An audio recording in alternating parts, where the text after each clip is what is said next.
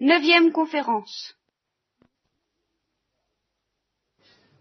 Voilà, j'ai ici un bouquin qui vient de sortir.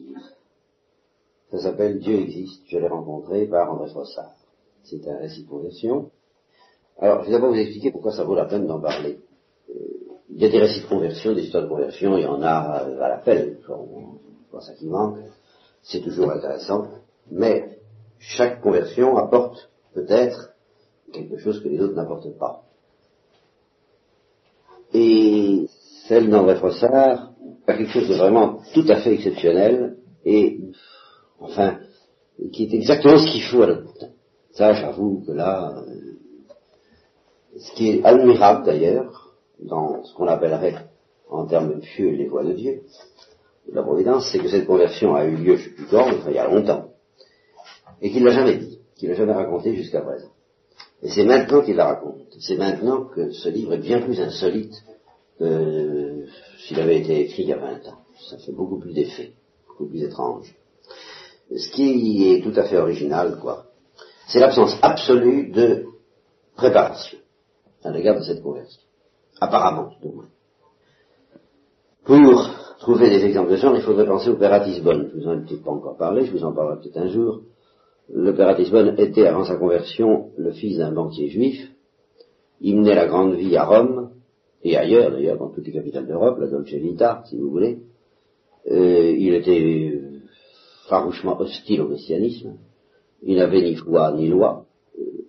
Donc, de ce point de vue-là, il a été converti en quelques secondes. Mais alors, il y a deux choses, malgré tout, dans cette conversion, qui font qu'elle est moins significative pour notre temps, est moins impressionnante que celle d'André Frossard.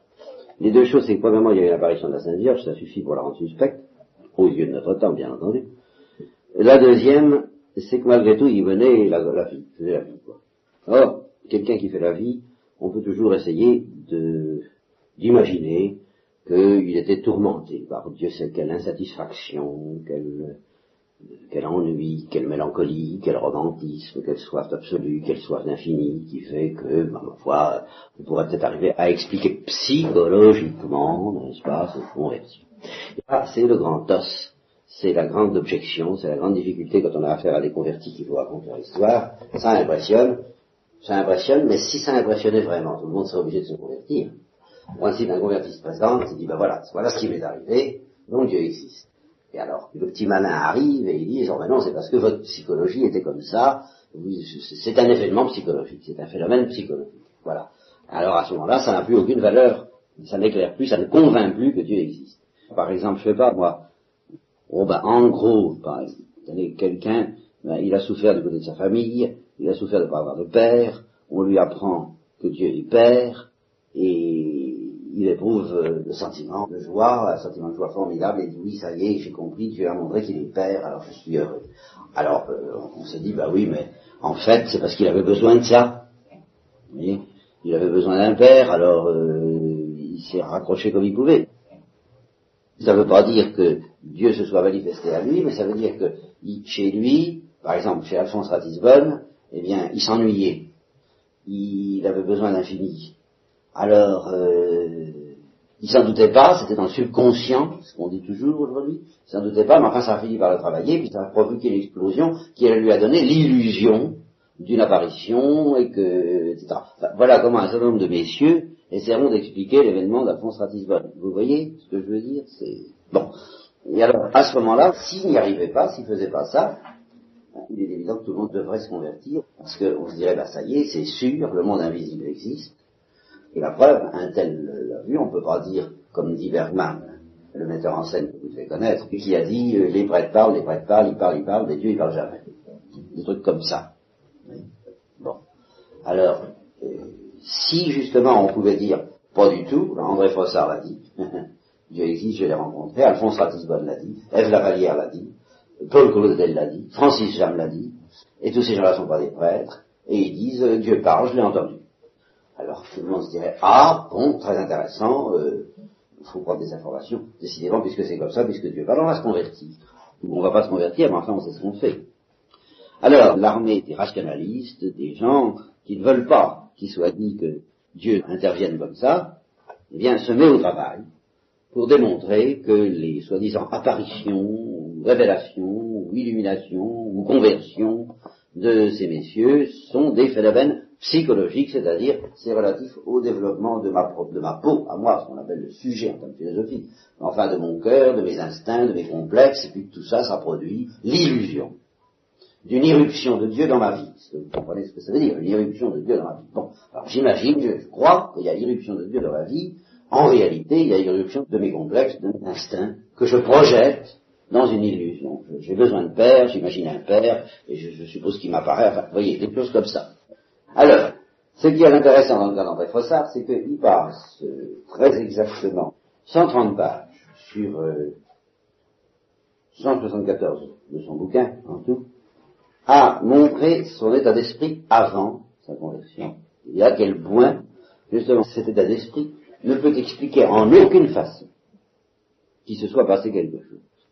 Alors comme il est intelligent, comme il est cultivé, comme il est lui-même rationaliste et paresseux à la fois, car il est assez paresseux au fond, comme il est très raisonnable, comme il est le fils du premier secrétaire général du Parti communiste français, comme il a été élevé dans une ambiance voltairienne pendant toute sa jeunesse, comme il était arrivé, et alors il raconte ça longuement, et il s'excuse même de le raconter longuement parce que c'est essentiel. Il dit, je suis fâché d'entretenir aussi longuement le lecteur de mes germinations incertaines et paresseuses. Germination, ça veut dire euh, mes développements vitaux, quoi. Mais ayant à décrire une grâce impromptue, c'est-à-dire inattendue. Je dois montrer aussi euh, qu'elle aurait pu trouver facilement plus digne que moi de la recevoir. Cela, pour ceux que j'ai parfois entendu se plaindre de n'avoir pas fait la rencontre qu'il m'a été donné de faire. Probablement, on les a trouvés plus aptes à découvrir tout seul ce qu'il a fallu révéler à ma faiblesse. Et alors, il explique vraiment à quel point, je voudrais que je vous le lise en long et en large, n'est-ce pas? Euh, Je l'ai déjà dit, Dieu n'existait pas. Mais il y avait plusieurs manières de ne pas exister, et il décrit toutes les variétés, toutes les nuances de l'incroyance dans son milieu. Pour les uns qui distribuaient volontiers de vieux opuscules, c'est-à-dire des petits bouquins, euh, alignant les douze preuves de la non-existence de Dieu, vous voyez, ce qui faisait euh, sept preuves de plus que la démonstration habituelle des apologètes, qui eux offrent sept preuves de l'existence de Dieu. Les apologètes, c'est-à-dire ceux qui veulent démontrer que Dieu existe, n'en présentent généralement que cinq. On appelle les cinq voies eh bien, les gens dans lesquels ils vivaient offraient douze preuves de la non-existence de Dieu. Pour ces gens-là, l'être imaginaire désigné sous ce nom était tout simplement une invention des prêtres, un terme arbitrairement fixé par eux à l'enchaînement des causes, ou une façon enfantine de crier pousse avant la fin du discours de la nature. C'est-à-dire qu'on étudie la nature, on étudie les sciences, il n'y a aucune raison de s'arrêter. Alors les prêtres arrivent et disent pousse, il y a une autre cause. Alors on montre que ce n'est pas debout, c'est d'abord. Bon. Hein. Alors ça, c'était pour ceux qui portaient de grands chapeaux noirs. Euh, ils étaient bien un peu étonnés qu'un homme comme Robespierre, qui concentrait dans sa personne tout l'esprit de la Révolution, eût euh, si souvent fait appel à un être suprême, qui semblait avoir quelques points communs avec le créateur des religions abolies. Alors, vous allez voir, la psychologie. Mais peut-être que justement c'était le besoin absolu qu'il portait en lui. Ah, voilà. Voyez-vous, le besoin absolu qu'il portait en lui, qui l'avait poussé à fermer son œuvre du côté du ciel, lequel ciel était resté dangereusement ouvert en y installant un être anonyme, assez voisin du grand être de l'Antiquité païenne. Bon, alors, autrement dit, il se débrouillait comme il pouvait, tous ces messieurs-là, pour expliquer que Robespierre croyait en Dieu, en vertu de certaines dispositions psychologiques. Bon. Alors pour d'autres, non seulement c'était invraisemblable, mais encore c'était inadmissible. Alors je passe sur les objections, ils en avaient de sérieuses. Pour beaucoup, la religion était une forme primitive de connaissance qui ne résisterait pas au progrès des lumières scientifiques. Comme ils ne pouvaient pas expliquer les phénomènes naturels, eh bien les premiers hommes ont attribué la production de ces phénomènes à des êtres surnaturels. Alors, il valait mieux être bien avec eux, eh bien, Dieu, en somme, c'était la projection condensée de tout ce qu'il ne savait pas. Plus il saurait, ça c'est toute la propagande de la Russie pendant un certain temps, ils se sont dit, mais la religion va disparaître avec la science. Compliqué, il n'y a qu'à faire de la science, sa religion va disparaître. Plus il serait, moins il croirait. Il était clair que le domaine des religions rétrécirait à mesure que s'étendrait celui des sciences. La religion finirait le jour assez proche vraisemblablement où tout serait expliqué. Bien. Voilà. Euh, il ajoute, nous rejetions tout ce qui venait du catholicisme, avec une exception marquée pour la personne humaine de Jésus-Christ, envers qui les anciens du parti, le Parti communiste, bien entendu, nourrissaient assez chichement, à la vérité, une sorte de sentiment euh, d'origine morale et de destination poétique. Nous n'étions pas des siens, nous ne faisions pas partie des chrétiens, mais lui aurait pu être des nôtres, par son amour des pauvres, sa sévérité à l'égard des puissants, et surtout, et surtout, par le fait qu'il avait été victime des prêtres. Le parti prêtre avait crucifié Jésus-Christ, ça c'était plutôt en sa faveur. En tout cas les plus hauts placés. C'était le supplicié du pouvoir et de son appareil de répression. Mon père ne faisait pas trop prier pour réciter aux amis un poème de Jean Victus intitulé Si qui reviendrait, c'est-à-dire s'il revenait, le Christ, construit dans le langage populiste, c'est-à-dire populaire du temps, sur le thème d'un éventuel retour du Christ parmi les hommes. Si qui reviendrait, les choses se passeraient sans doute de la même façon, à sa près, évidemment, que la bourgeoisie, instruite par l'expérience, s'arrangerait pour pas en faire un martyr, mais un élu euh, à traiter énergiquement, par la douceur. En tout cas, ce qui est certain, c'est qu'il ne mettrait pas les pieds chez les chrétiens. On ne le verrait pas à l'église. On le verrait plutôt au commissariat avec les rebuts de l'ordre établi. Et il y a un certain nombre de prêtres qui ont cette nostalgie dans le cœur, d'ailleurs, en ce moment. Ça, c'est une autre histoire. La complainte exprimait à son endroit la tendresse vaguement protectrice d'un apitoiement proche de la compassion. T'as toujours ton coup de lingot au flanc, c'est-à-dire t'as toujours ton coup de lance dans le côté. Ce coup de lance dans le côté du crucifié constituait une charge supplémentaire à retenir contre la société. Et mon père disait le passage avec une force extraordinaire. De la vie générale, l'évangile, débarrassé de tout son bazar merveilleux, ce que font actuellement les prêtres des théologiens, je vous le signale en passant, eh bien, pouvait passer pour une assez bonne introduction au socialisme. Nous l'accordions volontiers aux chrétiens qui en faisaient la demande. Et alors, une fois qu'on avait fait cette concession, on se demandait pourquoi les chrétiens ne devenaient pas socialistes, évidemment. On comprend très bien. Quant à devenir chrétien nous-mêmes, l'idée ne nous affleurait pas. Tout ce qui avait précédé le socialisme n'avait fait que l'annoncer. Le vrai messianisme, c'est celui de Marx. Notre foi nous suffisait, liée au mouvement même de l'histoire, elle avait à nos yeux l'avantage d'être irréfutable, et il se pourrait etc. Bon. Et alors il ajoute ceci. Le croyant s'imagine souvent à tort que l'incroyant souffre de ne pas pouvoir donner une réponse aux innombrables pourquoi qui viennent harceler les consciences. Mais pour l'incroyant, la vie c'est l'affaire des savants qui sauront un jour la reproduire et par conséquent le délivreront de la mort. L'incroyant croit à ça. Le croyant croit en Dieu, l'incroyant croit à la science. Alors ça le débarrasse de toutes sortes de pourquoi. Nous ne savons pas aujourd'hui, mais nous le saurons demain. Ça, ne vous inquiétez pas. Il ne faut pas, faut pas se frapper, il ne faut pas savoir, patient, patient. Bon. Et c'est ce qu'il dit. Il faut bien comprendre que le collectivisme, c'est-à-dire le communisme, que ce soit le communisme de la Chine, ou de la Russie, ou d'une boîte mai, ou tout ce que vous voudrez, le collectivisme n'est pas seulement une doctrine économique, mais une mystique véritable, qui offre à ses adhérents une certaine promesse d'immortalité. Hein? Ça, c'est vraiment le maoïsme, tout à fait le Mao. Celui qui arriverait à vivre totalement pour la communauté, à se donner totalement pour aux autres, qu'est-ce que vous voulez qu'il perde à la fin de sa vie? Les mâchoires de la mort claqueraient dans le vide, en vrai ça. Étant donné qu'il a fait abandon de tout à la collectivité, du moment que la collectivité survit, eh bien, il survivrait dans le meilleur de lui-même. le mouvement par lequel il s'est donné. Quand on se donne à ses enfants, on est heureux que les enfants, ben, je meurs, mais je laisse mes enfants, Je meurs, mais je laisse la société. Et ainsi, je survis. Voilà.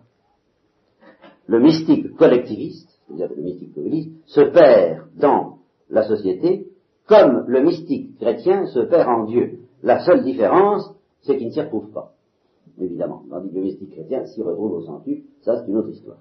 Bon.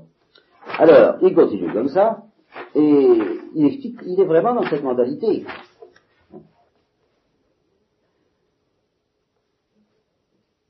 Et il regrette, précisément, il s'excuse de raconter ça si longuement.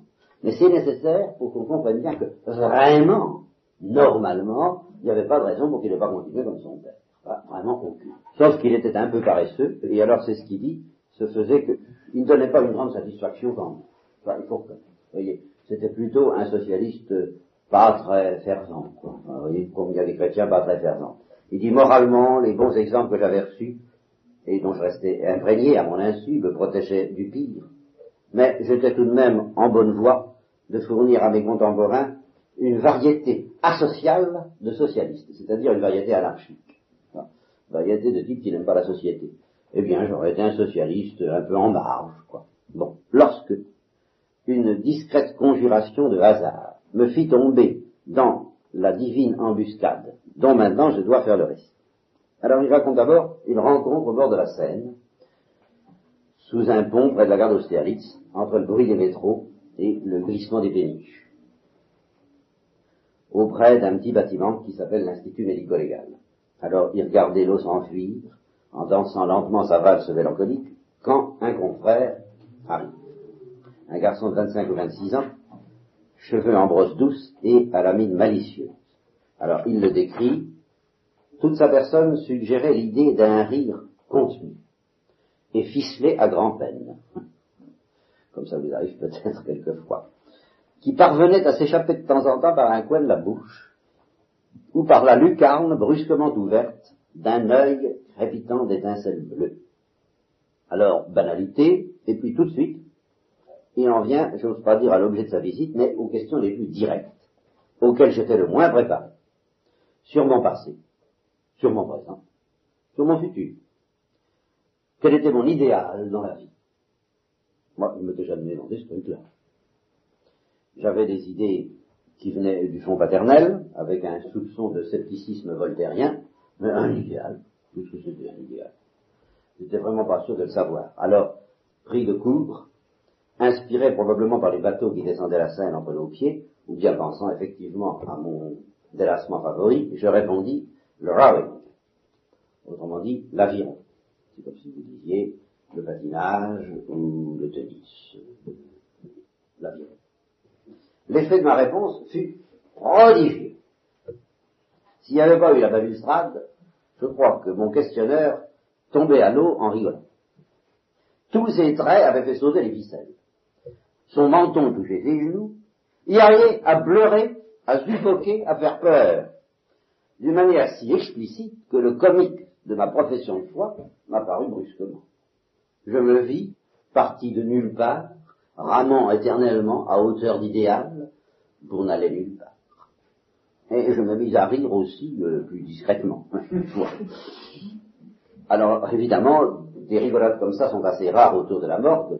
Le médecin arrive et interrompt leur conversation. Alors, je passe. Alors il se met à parler de son ami qui s'appelait Vilme. Il raconte la vie de ses frères et sœurs, et il devient vraiment son ami. Fait l'un et l'autre, nous devînmes quelque chose de rare, d'intime et d'inédit, comme un attelage de siamois dépareillés. Effectivement, il ne se ressemble pas du tout. C'est dans cette intimité que j'ai vécu les années les plus douces de ma jeunesse, heureux propriétaire d'un grand frère plein d'attention, qui veillait sur mon travail et sur ma santé. Le soir, eh bien, ils allaient se balader. Bon, en passe. Catholique de naissance. Alors ça, c'est intéressant parce que lui aussi, alors c'est une sorte de converti, mais euh, d'un genre très différent vrai ça. Alors ce gars-là, catholique de naissance, il avait perdu la foi, entre guillemets, expression classique, ce que ça veut dire. Bon, il avait perdu la foi vers 15 ans. Vous voyez, là, ce qui m'intéresse, je Il avait perdu la foi vers 15 ans pour la retrouver dans les circonstances originales qui convenaient à son génie. Assistant un jour, il assistait un jour à une conférence d'un philosophe chrétien qui s'appelle Stanislas Fumé, et que je connais d'ailleurs personnellement, et euh, Stanislas Fumé, dans sa conférence, avait l'air de dire qu'il y a un gars sensationnel, qui a du génie, et qui s'appelle Ernest Hello. Alors Ernest Hello, le dénommé Villemain, le copain d'André Fossard, on n'a jamais entendu parler, ni en classe, ni ailleurs. Alors, je me suis alors c'est lui qui réfléchit, c'est Villemain qui parle. Il dit alors si vraiment, je ne sais pas le nom de grands penseurs comme ça, ben c'est que je sais bien peu de choses. Au fond, c'est que je sais rien. Alors là-dessus, il fait un acte d'humilité dans une église, tout simplement. Au. Et il s'en trouva fort bien. La foi, en revenant, lui apportait deux cadeaux inattendus, la joie et la liberté d'esprit. Du moins, c'est ce qu'il disait. C'est ce qu'il me disait, dit André ça, et naturellement, il ne me convainquait pas du tout. Alors là, suite un tableau du, gars qui est vraiment excellent, ça vaut la peine. L'humilité lui ayant réussi, il a trouvé que c'était un bon truc, l'humilité, il a entrepris de l'inculquer aux autres. Sa méthode, extrêmement simple, consistait à leur faire sentir à quel point ils pouvaient être des âmes. Devant la vie, devant le monde, marchant en aveugle, à la lisière de l'infini, et combien il gagnerait à le reconnaître sans plus attendre, en mettant à profit l'occasion de s'humilier que l'amour du prochain lui faisait une obligation de leur offrir. Par amour pour vous, je vous offre une occasion exceptionnelle, humiliez-vous, humiliez-vous. Euh, ratez pas cette occasion, profitez-en. Moi, je suis prêt à vous humilier en vous montrant que vous êtes des âmes, je vous en supplie, ne ratez pas ça. Hein. Je fais ça par charité. Hein. Alors il dépensait à ça beaucoup d'imagination, beaucoup de verve. Euh, il n'y mettait ni orgueil, ni suffisance, étant lui-même parfaitement humble, par grâce et par nature. Simplement, dit-il, alors je trouve la formule formidable, mais alors faut être théologien pour la comprendre, il existe en théologie, une, euh, pas une théorie, mais une doctrine sur le bien diffusif de soi. C'est-à-dire le grand principe, le plus profond d'ailleurs peut-être de toute la philosophie chrétienne, c'est que le bien est diffusif de soi. C'est-à-dire que le bien est généreux, et qu'il se répand. Ce qui est bon se répand autour de soi et rayonne et réchauffe tout ce qui est autour de soi. Le bien rayonne. Voilà ce que ça vient à dire en termes plus modernes, pas? Le bien est diffusif de soi. Alors ça, c'est un adage admis, qui était admis maintenant. Bon, dans les séminaires et ailleurs. Alors, lui, il dit, il se trouvait simplement qu'il avait l'humilité circulaire et en quelque sorte diffusive de soi. Vous voyez? Une humilité rayonnante qui se répandait ainsi que la théologie le dit, de la charité. Voilà. Le succès n'était pas toujours parfait. Hein. Euh, conformément à leur réputation, les ânes se montraient généralement rétifs. Et de toutes les vertus qui pouvaient leur manquer, euh, l'humilité, sans doute, était celle dont ils souffraient le moins. Alors là, vraiment, euh, ça ne n'est pas du tout. Bien entendu, à ses yeux, moi aussi, j'étais un âne. Et un âne d'une espèce particulièrement malheureuse, celle des ânes républicains des âmes sans Dieu, peints en rouge et remplis de propagande à bref. Alors, il n'avait absolument aucune espèce de considération pour mes idées, ça, ça n'existe pas. Euh, J'en avais pas davantage pour les siennes. Je le soupçonnais de constituer à lui tout seul la base et le sommet de l'anarcho-royalisme dont il se réclamait. Alors, euh, ça avait l'avantage, je passe sur certains détails, Enfin, on ne se battait pas trop, quoi. L'humour faisait le reste. Nous avions le soir, sous les ponts, de longues conversations qui ne menaient à rien. Autour de nous, les gens parlaient de guerre, de celle qui n'avait pas fini de raconter, celle de 14, celle qui allait dire bientôt celle de 39, j'ai connu ce temps-là, c'est à peu près mon âge, je pense, pas ça. Alors, il y avait tout le temps des crimes et des absurdités, mais nous, nous nous occupions surtout de toutes ces choses-là, et nous couchions sur nos positions, dit-il, plus que jamais séparés, plus que jamais inséparables. Voilà. C'est d'ici que survient l'événement qui est au centre, je devrais dire au commencement de ma vie, puisque celle-ci, par la grâce du baptême, car il n'était pas baptisé, devait revêtir la forme d'une nouvelle naissance. Un événement qui allait opérer en moi une révolution si extraordinaire, changeant en un instant ma manière d'être, de voir, de sentir, transformant si radicalement mon caractère et me faisant parler un langage si nouveau que ma famille, évidemment, fut très alarmée. La veille encore, j'étais un garçon rebelle, volontiers insolent, certes, mais du point de vue de la statistique, normal, comme les autres, euh, gravitant dans un cercle de pensée connu, ayant en matière d'éducation sentimentale, c'est-à-dire le flirt et l'amour, l'inconduite que, on disait, de son âge, ou bien jeunesse se passe, n'est-ce pas Enfin, capable de tout, peut-être, mais certainement pas de surprendre. Le lendemain, j'étais un enfant, doux, étonné, plein d'une joie grave, et qui avait besoin de déverser l'excédent de cette joie sur un entourage déconcerté par l'excentricité de ce chardon sur lequel moussaient inopinément des roses. On jugea bon, me croyant ensorcelé, de me faire examiner par un médecin, de nos amis, athées, bon socialiste, qui eut l'astuce de ne pas me convoquer à son cabinet, où j'aurais ouvert la bouche, mais de venir à la maison, amicalement, et de me questionner indirectement, enfin, sans insister.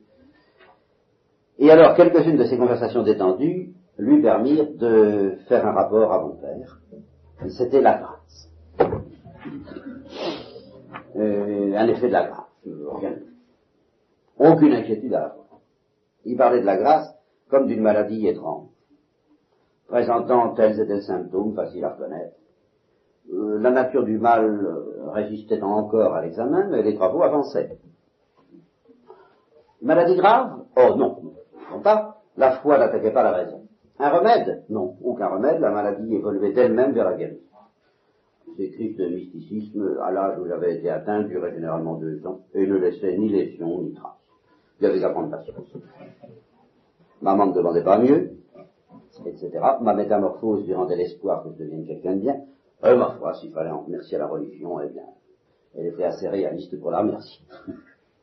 Mon père, c'est autre chose. Bon, alors, j'en arrive, non pas au récit de sa conversion, mais au récit de ce qui précéda immédiatement sa conversion, parce que c'est ça qui est le plus instructif pour les gens qui peuvent avoir du scepticisme. Chemin faisant, j'espère avoir établi que rien ne me prédisposait à la religion, excepté le fait que j'en avais pas. Si mes parents, de qui je n'ai jamais reçu qu'affection et bons exemples, avaient eu la foi, ils me l'auraient donnée naturellement. Ne l'ayant pas, puisque mes parents n'avaient pas de religion, euh, il était normal qu'ils m'élèvent dans la conception du monde qui était la leur et qui a été la mienne jusqu'à 20 ans. Bon. Alors, j'ai tout dit de mes jeunes années, j'ai vraiment rien à dire d'autre sur la vie sentimentale tout à fait classique euh, et normalement désordonnée des gars de mon âge. Et il dit, je regrette d'avoir parlé de moi, mais comment voulez-vous faire autrement? Un grand homme et d'un grand talent à qui je racontais mon histoire, ne put s'empêcher de s'étonner en s'exclamant Je vous aime bien, mais enfin, pourquoi Eh bien, la réponse, c'est qu'il n'y a pas de réponse. J'ai été un garçon banal, avec quelques faiblesses en plus, sans autre signe particulier qu'un pied fendu par un éclat de bombe, et une nette propension à l'absence intellectuelle, morale, et autant que possible physique.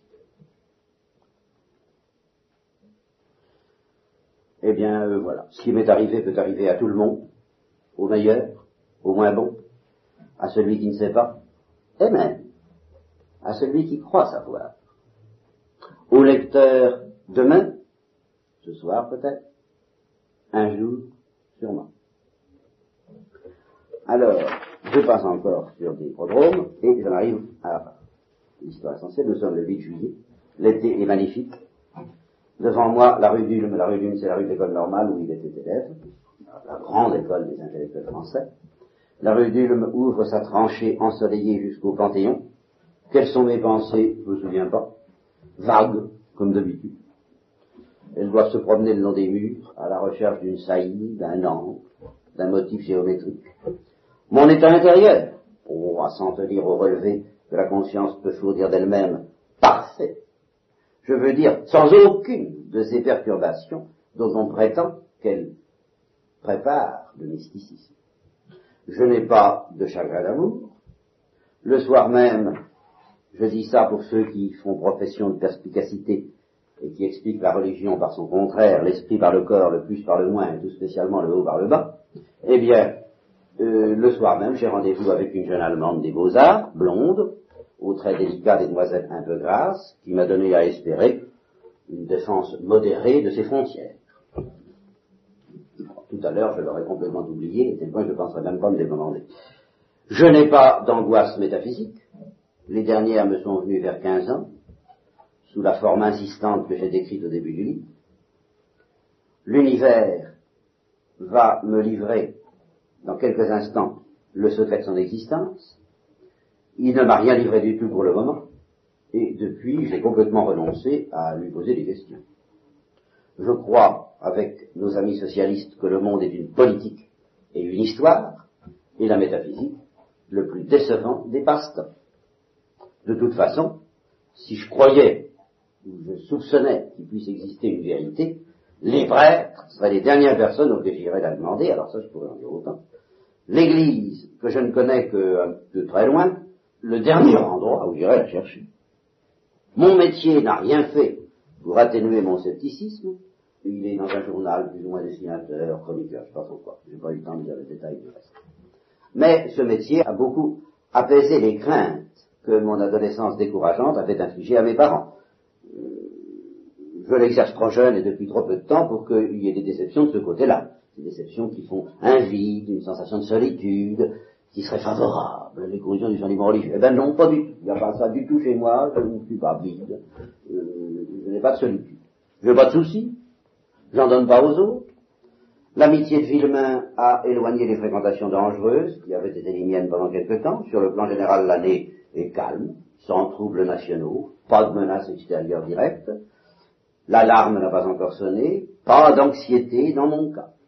Ma santé est bonne, je suis heureux, autant qu'on peut l'être. Et autant qu'on peut le savoir, la soirée s'annonce agréable, j'attends. Je n'éprouve enfin aucune curiosité des choses de la religion, qui sont d'une autre époque. Il est 5h10, dans deux minutes, je serai chrétien. Voilà.